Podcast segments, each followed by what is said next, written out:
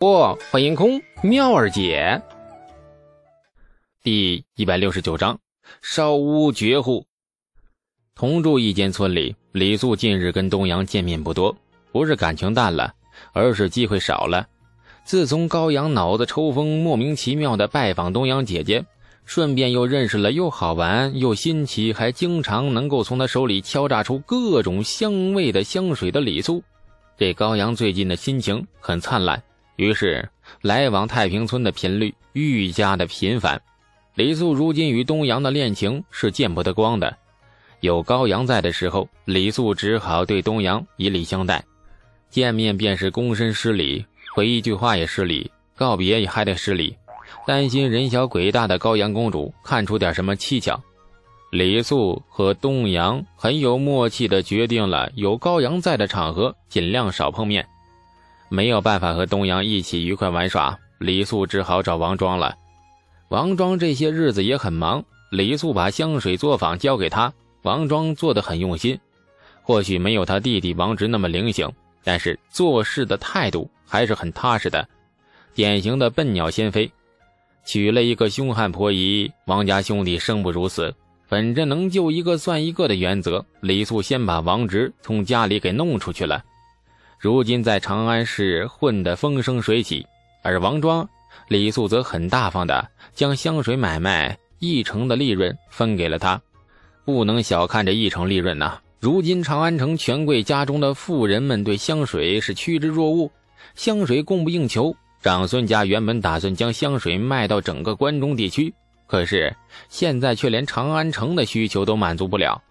只能悻悻打消扩充念头的同时，又加紧盖新的香水作坊。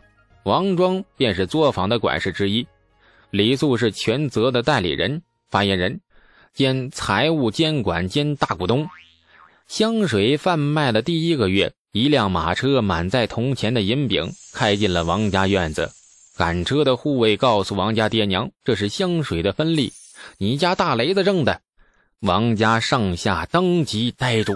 王庄那位凶悍的婆姨，从那天开始，说话的声音忽然变得细声细气，看着王庄的眼神也温柔的能掐出水来，那 一副逆来顺受的样子，吓得王庄住进了香水作坊，三天都没敢回家呀。快到十一月了，天气明显变得寒冷，青草枯黄，大雁南飞，一股秋风刮过，清楚的听到那破空的呼啸声。李素坐在河滩边，手里端着一根长长的鱼竿，鱼竿是他亲手做的，竿上呢刷着一层青漆，尾端雕了几个小小的字，手握住那竿尾，恰好把那几个字给遮住。明眼人若是拿过来看看那几个字，一眼就会目瞪口呆。招财进宝，谁都无法解释为何一根钓鱼用的鱼竿上面要刻那么几个字。或许连李素自己都无法解释，纯粹是个人喜好。这几个字看起来很吉利。今日郑小楼又消失了，其实李素都麻木了。反正最近火器局放假，他整日无所事事，在村里游荡，有没有郑小楼都无所谓。背后没有一双眼睛盯着，或许更自在。王庄坐在李素身旁，嘴里叼着一根枯黄的草茎，懒洋洋的。看着缓缓流淌的河水，哎呀，都是这都秋天了，咋还有鱼呀？莫非是想吃鱼？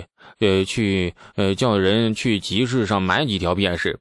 李素头也不回。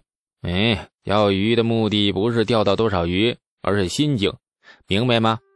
啊，你钓鱼的目的不是钓到鱼？你这话也太怪了。不为了钓鱼，你忙活个啥呀？都是傻坐一上午了。啥球都没有钓到，你想吃鱼不？我出钱请你吃泾阳县城最大的酒楼，想吃啥就吃啥。李素叹了一口气，跟你这种俗人说话，我的档次蹭蹭往下掉。百无聊赖的王庄努力找话题，他受不了太安静的环境。哎呀，李素，昨日俺家老二回来，他听说了一件事，了不得的事。语气很夸张，试图把李素注意力从那鱼竿上勾回来。无奈李素那动也不动，根本懒得搭理他。王庄悻悻地摸了摸鼻子，既然话头起了头，他也不好意思烂尾，于是只好继续说下去。哎，那个以前咱们太平村的地主胡家，你还记得吗？后来被郑家逼的，呃，卖地迁户的那一家，现在东阳公主的封地以前就是他家的。嗯，咋了？李素很敷衍的回应。王庄拍了拍大腿，胡家上下没有一个好结果，全都死了。李素神情一动，扭过头看了他一眼，显然是有些震惊。咋咋死了？离开关中后，胡家迁到了江南道的岳州落了户，拿着郑家赔的两千贯钱，重新开张买卖。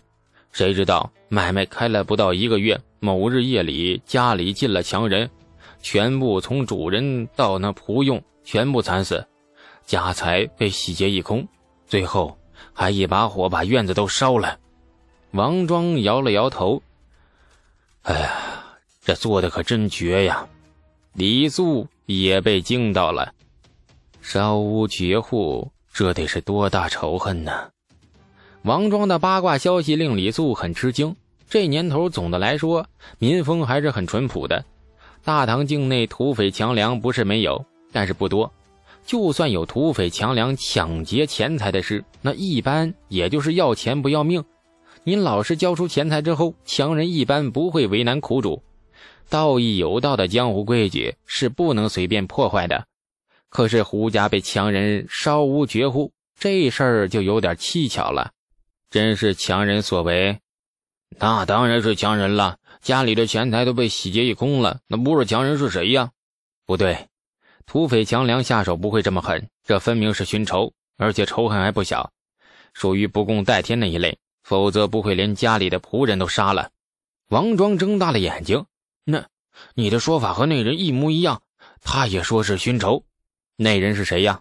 胡家没死绝，那晚胡家有个侄子没在家，被派到潭州谈买卖，那第二天才回来，算是躲过了一劫。回来后发现满门被灭。哭着报了官，结果官上二话不说，先把那个侄儿拿下了。拿他做甚呢？是他干的呀？王庄摇头。官上说他暗中指使的。毕竟胡家被灭门时，他去了潭州，太巧了。更何况胡家的家底颇丰，若是胡家满门被灭，那活着的侄儿便能够名正言顺的继承胡家的一切家产。所以。官上把他列为最大嫌疑，但是那个侄子喊冤，说是胡家被灭满门，绝非他所为，亦非是强梁所为，必是有人寻仇。官上给他上了几次刑，他也不曾屈招，案情难断。岳州刺史只好把他押到了长安，请刑部定夺。李素若有所思，胡家以前在太平村的时候，跟谁结了仇怨呢？王庄不加思索地说：“呃，荥阳正是。”语气一顿，王庄露出了震惊之色。“你你的意思不会说是？”李素仰头看着灰蒙蒙的天空，一大群大雁排成了一字往南飞，给灰色的天空平添了几分肃杀之意。我什么都没有说。呵呵，李素冷笑，却也只能冷笑。他只是一个平凡普通人，无法为胡家声张正义，因为门阀太恐怖了，不是李素能撼得动的。当初胡家被郑家逼走，后来长安舆情四起，争先出讨，李世民趁机打压了世家势力，收了郑家强抢的土地，把他封给了东阳。郑家被逼无奈，只好派人给胡家道歉，并且赔偿了两千贯钱。一个偌大的千年门阀受了这等窝囊气，若说郑家真能忍，那李素头一个不信。或许他们不敢跟李世民掰腕子，但是收拾一个小小胡家却是毫无压力。忍了一年才发动报复，而且布局布的是天衣无缝，不仅死无对证，还留下了一个替死鬼给官府交差，好手段呢。拍了拍王庄的肩。李素重重地说：“跟你家老二打个招呼，这件事情不要到处乱说，小心惹祸。门阀呀，咱们惹不起，躲着点比较好，明白吗？”王庄愣愣的点头。河水缓缓的流淌，鱼竿的浮标仍旧毫无动静的浮在河面上。李素呆呆的看着河水，忽然没了钓鱼的兴致，叹了一口气。李素收起了鱼线，跟王庄招呼了一声，二人往家里走去。才迈开了几步，却见薛管家一脸惶急的朝着河滩跑过来，神情布满了慌张。哎哎，少年郎，哎，不是，少少少少少郎君，不好了！泾阳县县衙来了这官差，把郑小楼呃锁拿押走了。李素和王庄跑回家时，老爹李道正脸色阴沉的坐在门槛上。爹，咋回事？郑小楼犯了什么事？李道正哼了一声。哼，你手的那个姓郑的护卫闯祸了，他杀人了。李素愈发的惊愕莫名，他他他杀了谁呀？李道正怒了，我咋知道嘛？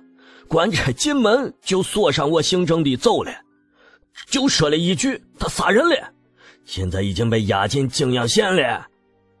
李素很快的冷静下来，想了想，官差还有没有说别的呀？官差还说：“周县令，请你有空的时候去泾阳县衙一行。毕竟这个姓郑的是咱们家的人，招呼都不打便拿人，有点不讲究。周县令说要给你赔个不是呢。”李道正越说越气：“这个周县令欺人太甚了！咱们家是陛下御封的县子，而且是泾阳县子。”名义上说，整个泾阳县应该都是你的封地。这个周县令竟敢招呼都不打，便到咱家来拿人，简直是混账嘛！李素苦笑：“爹，泾阳县子不是这么论的，人家公主的封地才三百亩啊，我这个最末端的那爵位，哪有可能把整个泾阳县都给我呀？爹。”您忘了当初封爵的圣旨上说，只给孩儿一百亩封地，就在太平村里。李道正很固执，闻言立马瞪着眼：“放屁！泾阳县不是封给你的，为啥要在你的爵位前冠上泾阳二字？陛下为啥不索性封你为太平村子？”哎，这……呃，对，哎呀，爹，您说的好有道理呀，孩儿竟然无言以对呀。感谢您的收听，去运用商店下载 Patreon 运用城市，在首页搜索海量有声书，或点击下方链接听更多小说等内容。